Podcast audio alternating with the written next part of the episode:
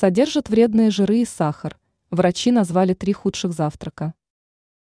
Завтрак оказывает влияние на состояние в течение дня.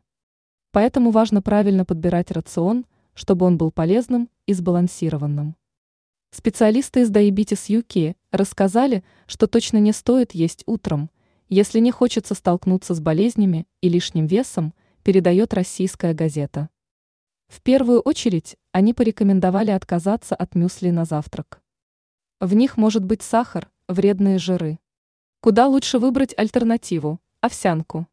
Кашу следует подавать зернами, орехами, ягодами и фруктами.